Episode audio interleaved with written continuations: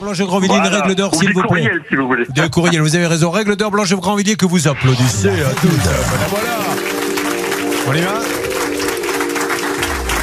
Eh bien, Julien, dans ce dossier, euh, Laurent a le choix. Il a même l'embarras du choix. Il peut agir sur le fondement de la garantie de conformité qui protège les consommateurs.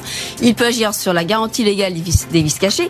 Et il peut agir aussi sur la garantie commerciale parce que l'enseigne a parfaitement reconnu sa responsabilité et elle utilise une expression que vous n'aimez pas, Julien. C'est en cours. Eh C'est oui. en cours. On arrive, on revient, mais finalement, eh ben, il n'a toujours pas son volet. On lance l'appel dans une seconde et merci d'être venu avec votre robe de baptême dans quelques instants.